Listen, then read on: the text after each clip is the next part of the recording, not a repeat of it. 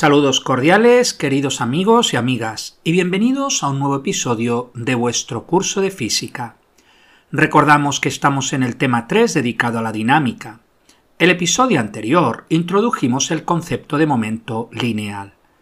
Desde Sevilla un estudiante me razonaba que de acuerdo a la definición dada de momento lineal, recordemos, momento lineal es igual a la masa por la velocidad, esto implicaría que si la masa es cero, entonces su momento lineal es cero.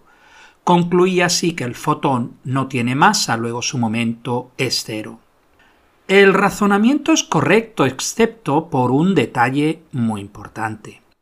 Cuando tenemos velocidades altas no podemos utilizar la relación P es igual a m por v, que es la definición clásica debemos hacer uso de la relación del momento lineal relativista P igual gamma m sub 0 por v, es decir, m sub 0 por v dividido raíz cuadrada de 1 menos v cuadrado dividido c cuadrado.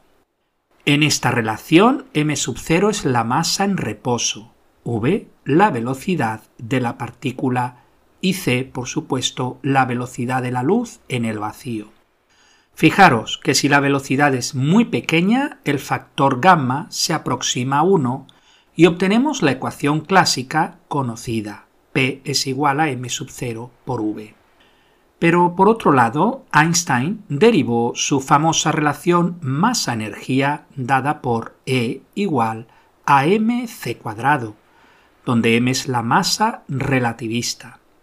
Nos preguntamos qué ocurriría si juntamos estas dos expresiones. En este caso obtenemos una expresión para la energía en términos del momento. E cuadrado es igual a P al cuadrado por C cuadrado más M sub 0 al cuadrado por C a la cuarta. Esta expresión nos da la energía de la partícula en función de su momento lineal y de su masa en reposo. Si aplicamos esta ecuación al fotón, que tiene masa en reposo nula, nos da E igual a P por C, de donde, despejando, obtenemos P es igual a E dividido C, y esta es la expresión del momento lineal del fotón que depende de su energía. Fijaros que la energía viene dada por la relación de Planck E igual a h por f, siendo f la frecuencia y h la constante de Planck. Si sustituimos dicha expresión en la del momento, nos da P es igual a E dividido C, que es igual a h por f dividido c. Ahora podemos hacer uso de la relación lambda igual a c dividido f, que relaciona la frecuencia con la longitud de onda, y sustituyendo obtenemos p igual h dividido lambda, que es la conocida relación de Louis de Broglie de la mecánica cuántica algo que estudiaremos al final del curso 2 de A-Level, conocido como A2. El episodio de hoy es una continuación del episodio anterior. Seguimos con el momento lineal. Vamos a ver dos aplicaciones importantes del momento lineal, como son la resolución de problemas de colisiones y de explosiones.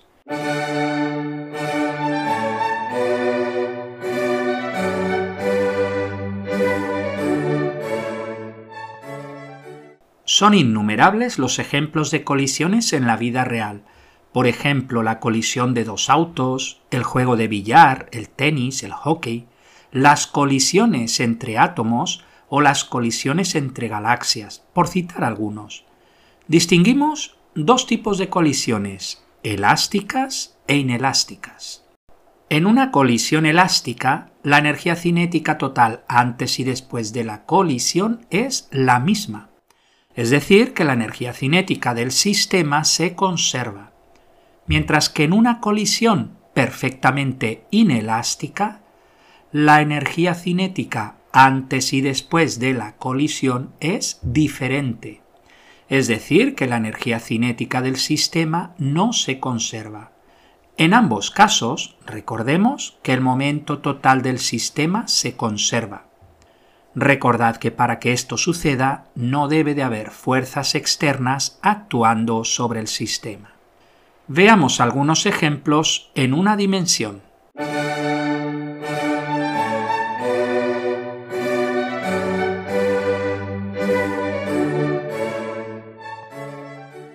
Número 1.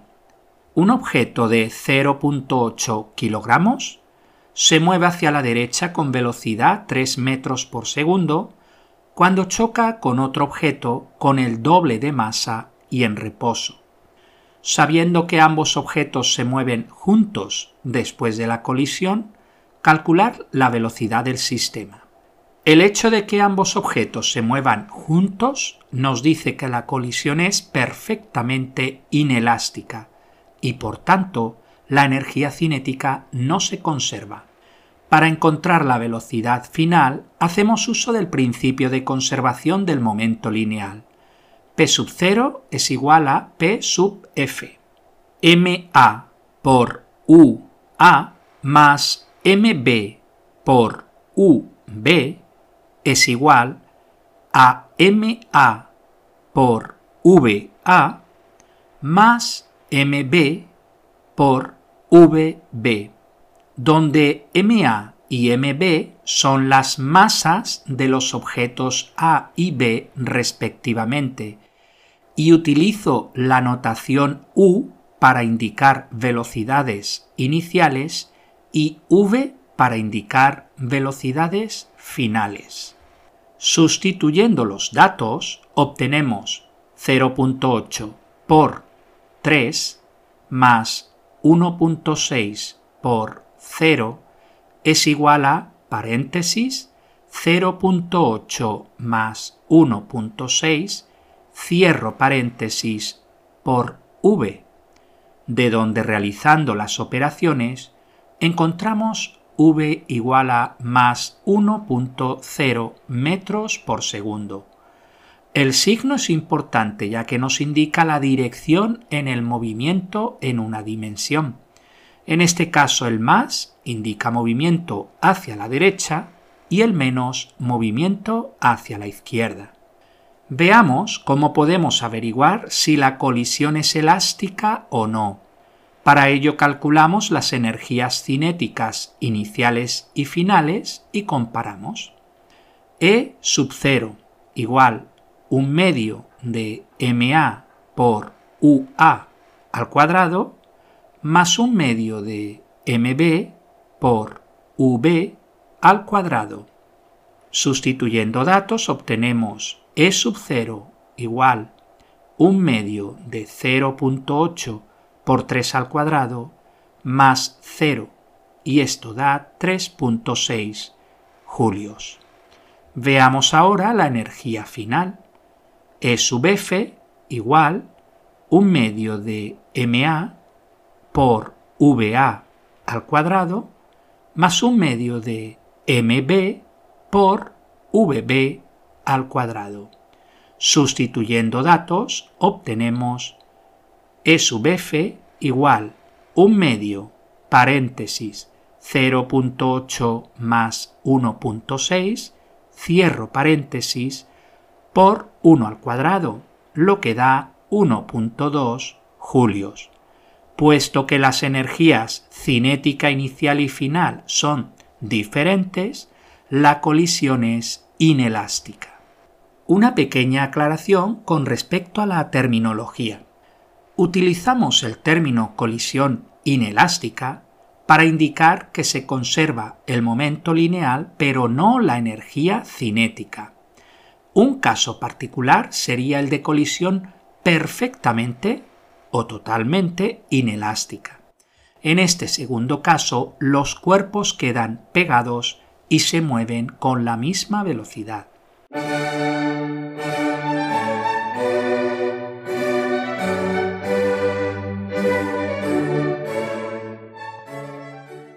Ejercicio número 2.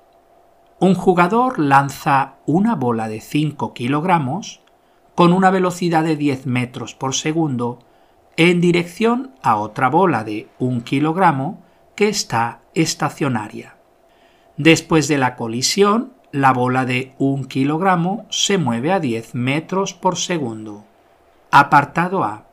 Calcular la velocidad de la bola de 5 kilogramos. Hacemos uso de la conservación del momento lineal.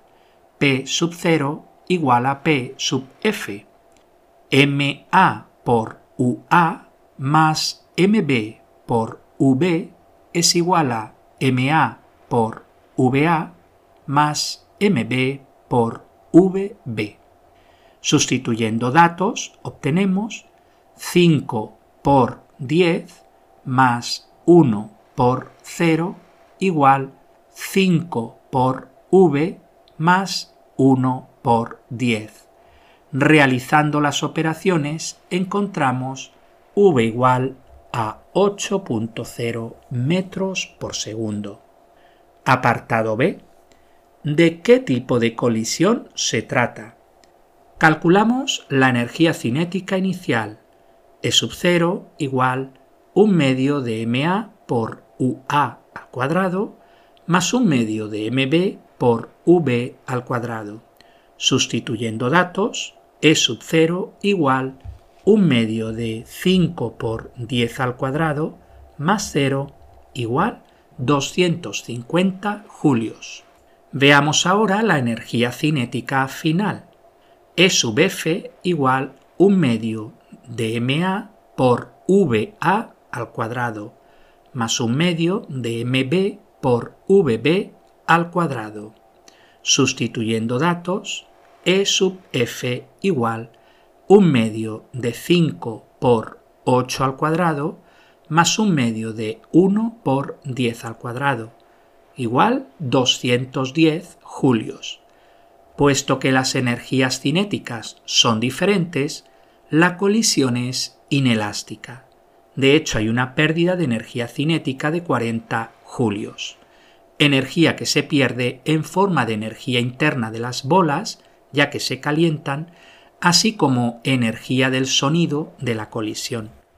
Nótese que la colisión no es perfectamente inelástica, ya que los objetos no quedan pegados tras la colisión.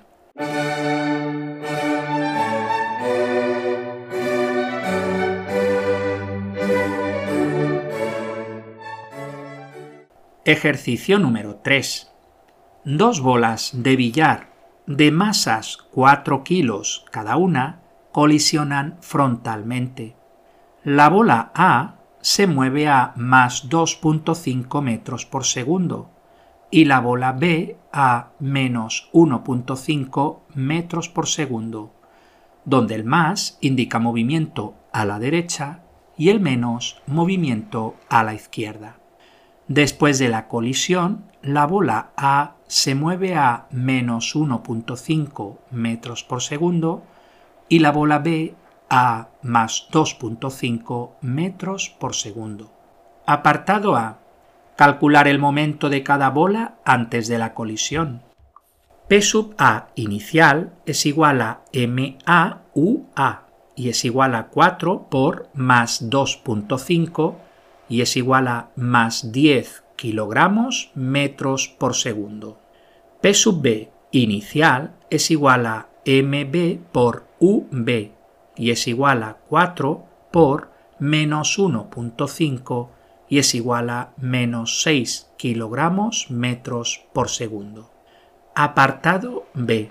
Calcular el momento de cada bola después de la colisión. P sub A final es igual a MAVA y es igual a 4 por menos 1.5 que es igual a menos 6 kilogramos metro por segundo. P sub B final es igual a MBVB igual 4 por más 2.5 igual más 10 kilogramos metro por segundo. Apartado C. ¿Se conserva el momento en la colisión? Momento total inicial igual más 10 menos 6 igual más 4 kilogramos metro por segundo. Momento total final igual menos 6 más 10 igual más 4 kilogramos metro por segundo. Momento total inicial es igual a momento total final. Luego el momento total se conserva. Apartado D. Muestra que la energía cinética total de las dos bolas se conserva en la colisión. E sub 0 es igual un medio de MA UA al cuadrado más un medio de MB UB al cuadrado. Y es igual a un medio de 4 por 2.5 al cuadrado más un medio de 4 por 1.5 al cuadrado. Y esto da 17 julios. E sub f es igual a un medio de MA VA al cuadrado más un medio de MB VB al cuadrado igual a un medio de 4 por 1.5 al cuadrado más un medio de 4 por 2.5 al cuadrado y es igual a 17 julios. La energía cinética total inicial y final son iguales. Luego la energía cinética total del sistema se conserva. Apartado E. Muestra que el módulo de la velocidad relativa de las bolas es la misma antes y después de la colisión. Velocidad relativa inicial es igual a 2.5 menos paréntesis menos 1.5 cierro paréntesis y esto da 4.0 metros por segundo. Velocidad relativa final es igual menos 1.5 menos abro paréntesis más 2.5 cierro paréntesis que es igual a menos 4.0 metros por segundo. El resultado anterior es importante. En una colisión elástica frontal de dos objetos de igual masa, se conserva el momento lineal y la energía cinética. Y podemos demostrar, resolviendo el sistema de ecuaciones anteriores, que se conserva la rapidez relativa, es decir, la velocidad relativa inicial es igual a menos la velocidad relativa final. Veamos ahora algunos ejemplos de colisiones en dos dimensiones. Esto implica el uso de trigonometría básica, ya que se tienen que descomponer los vectores en sus componentes espaciales.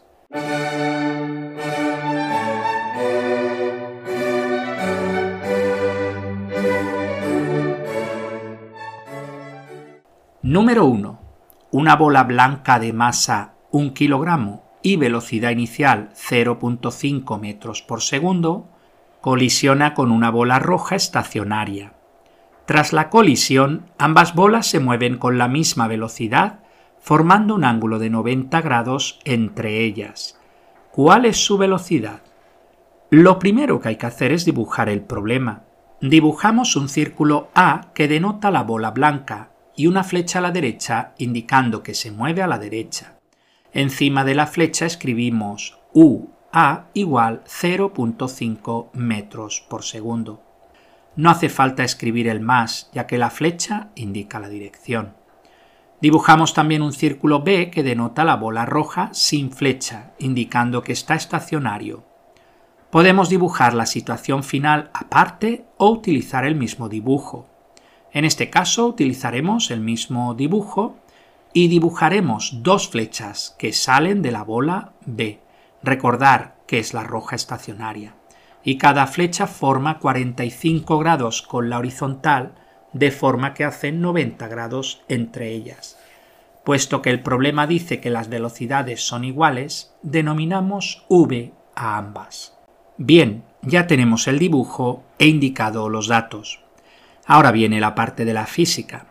Utilizando el principio de conservación del momento lineal sobre el eje x, obtenemos P inicial en el eje x igual a P final en el eje x. M por U igual M por V coseno de alfa más m por v coseno de alfa. Fijaros, al escribir esta ecuación he escrito solo m, ya que todas las masas son iguales. La velocidad final es la misma, que he denominado v, y el ángulo es el mismo, que he denominado alfa. Ahora podemos eliminar las masas en ambos lados de la ecuación y obtenemos u igual 2 por v coseno de alfa, de donde despejando v es igual a u dividido 2 coseno de alfa, igual 0.5 dividido 2 coseno de 45, igual 0.35 metros por segundo. Hubiera sido más interesante haber dado dos incógnitas, la velocidad y el ángulo. Veamos los siguientes ejemplos.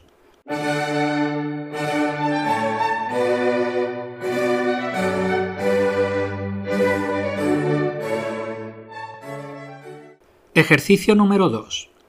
Una bola blanca de billar se mueve a la derecha a un metro por segundo cuando colisiona con otra bola verde de billar estacionaria. Tras la colisión, la bola blanca se mueve a 0,8 metros por segundo con un ángulo de 20 grados bajo la horizontal. Calcular la velocidad y el ángulo de la bola verde. Escribimos la ecuación sobre el eje X. 1 igual 0.8 coseno de 20 más v coseno de alfa. Y la ecuación sobre el eje Y. 0.8 coseno de 20 igual v seno de alfa. Despejamos la parte angular de cada ecuación.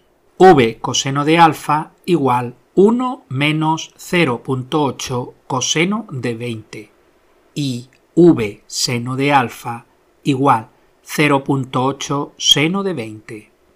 Dividiendo la segunda ecuación entre la primera ecuación, obtenemos tangente de alfa igual 0.8 seno de 20 todo dividido 1 menos 0.8 coseno de 20, de donde encontramos el ángulo alfa igual a 47,8 grados. Sustituyendo este ángulo en la segunda ecuación encontramos v seno de alfa igual 0.8 por seno de 20 v seno de 47,8 igual 0.8 seno de 20, de donde encontramos v igual a 0,37 metros por segundo.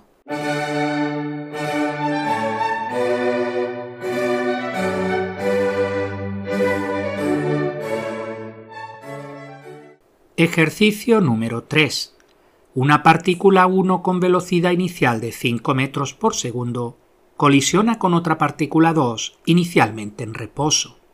Tras la colisión, la partícula 1 tiene una velocidad de 3,5 metros por segundo y ángulo alfa sobre la horizontal, mientras que la partícula 2 forma un ángulo de 15 grados por debajo de la horizontal y velocidad v calcular el ángulo alfa y la velocidad v de las partículas.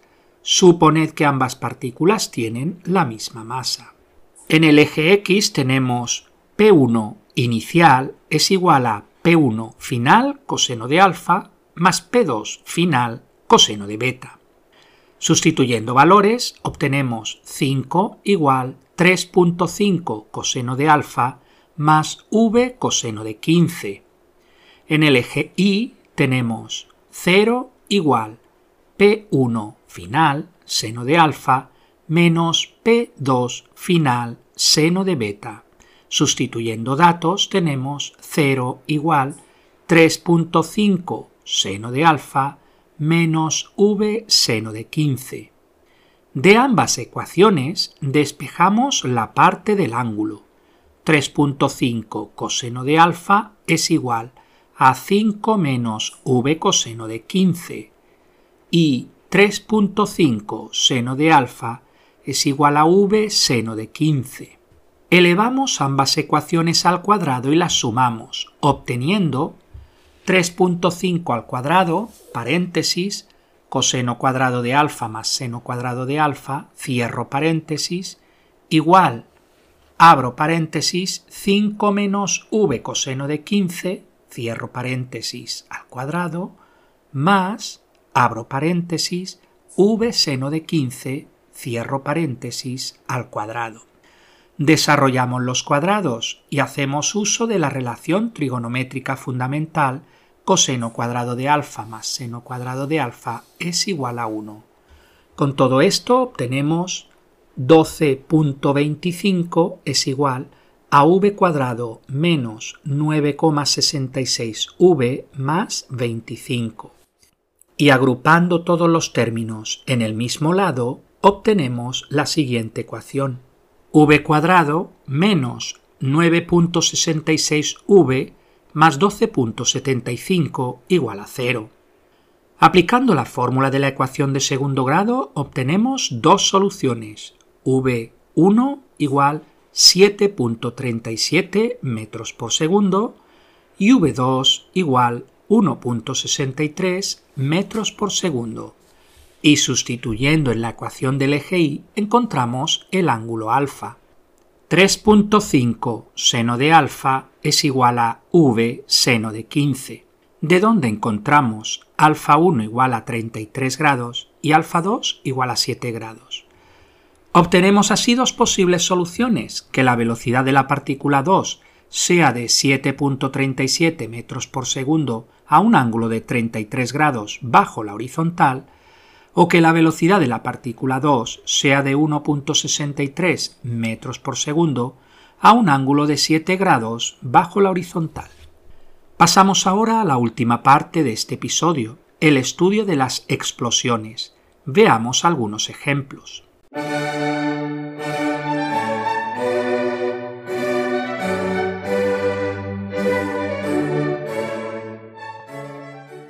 Ejercicio número 1.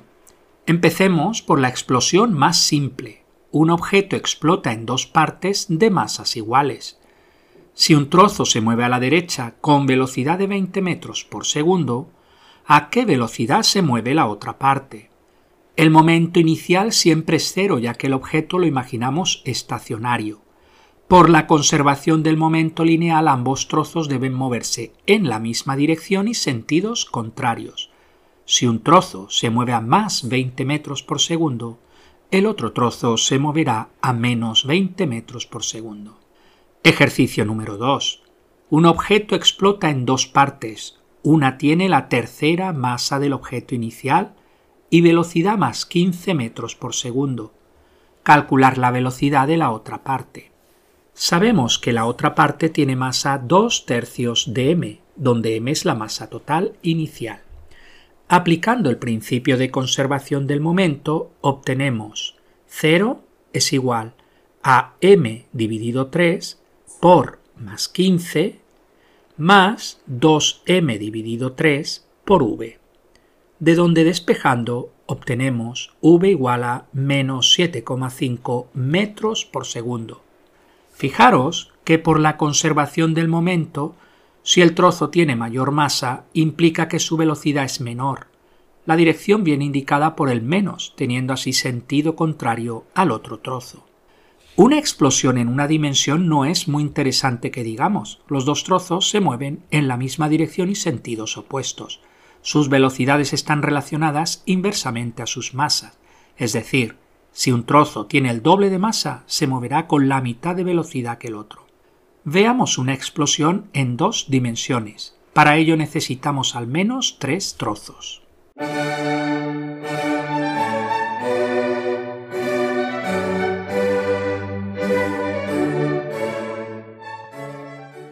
Ejercicio número 1. Un objeto estacionario explota en tres partes iguales. El trozo A se mueve en el eje Y positivo con velocidad v igual a 300 metros por segundo. El trozo B se mueve con velocidad v igual a 100 metros por segundo y dirección 30 grados por debajo del eje X negativo. El trozo C sale disparado en el cuarto cuadrante formando un ángulo alfa debajo del eje X positivo y velocidad v. Calcular el ángulo y la velocidad del trozo C. Lo primero, como ya sabéis, es dibujar el sistema de coordenadas y los tres trozos, indicando sus ángulos y velocidades con flechas. Fijaros que cada trozo tiene una masa un tercio de m, siendo m la masa del objeto inicial. Escribimos la ecuación de conservación del momento lineal para el eje x. Un tercio de m por 100 coseno de 30 es igual a un tercio de m por v coseno de alfa. Ahora escribimos la ecuación de conservación del momento lineal para el eje y. Un tercio de m por 150 es igual a un tercio de m por 100 seno de 30 más un tercio de m por v seno de alfa. Despejamos las partes de los ángulos y además podemos simplificar un tercio de m en ambos lados. Obtenemos así v coseno de alfa es igual a 100 coseno de 30 y v seno de alfa es igual a 150 menos 100 seno de 30. Dividiendo la segunda ecuación entre la primera, obtenemos tangente de alfa es igual a 150 menos 100 seno de 30, todo dividido 100 coseno de 30, de donde encontramos alfa igual a 49 grados. Finalmente sustituimos alfa en la primera ecuación. v coseno de alfa es igual a 100 coseno de 30. v coseno de 49 es igual a 100 coseno de 30, de donde encontramos v igual 132 metros por segundo. Pues hasta aquí el episodio de hoy. Con este episodio terminamos el tema 3 dedicado a la dinámica. El próximo episodio será el habitual resumen del tema posteriormente un especial y luego empezaremos el tema 4 dedicado a las fuerzas, la densidad y la presión. Pero por ahora tomamos un breve descanso en este mes de agosto y volvemos en septiembre. Yo aprovecharé para ir grabando algunos episodios. Muchas gracias por vuestra atención y hasta el próximo día.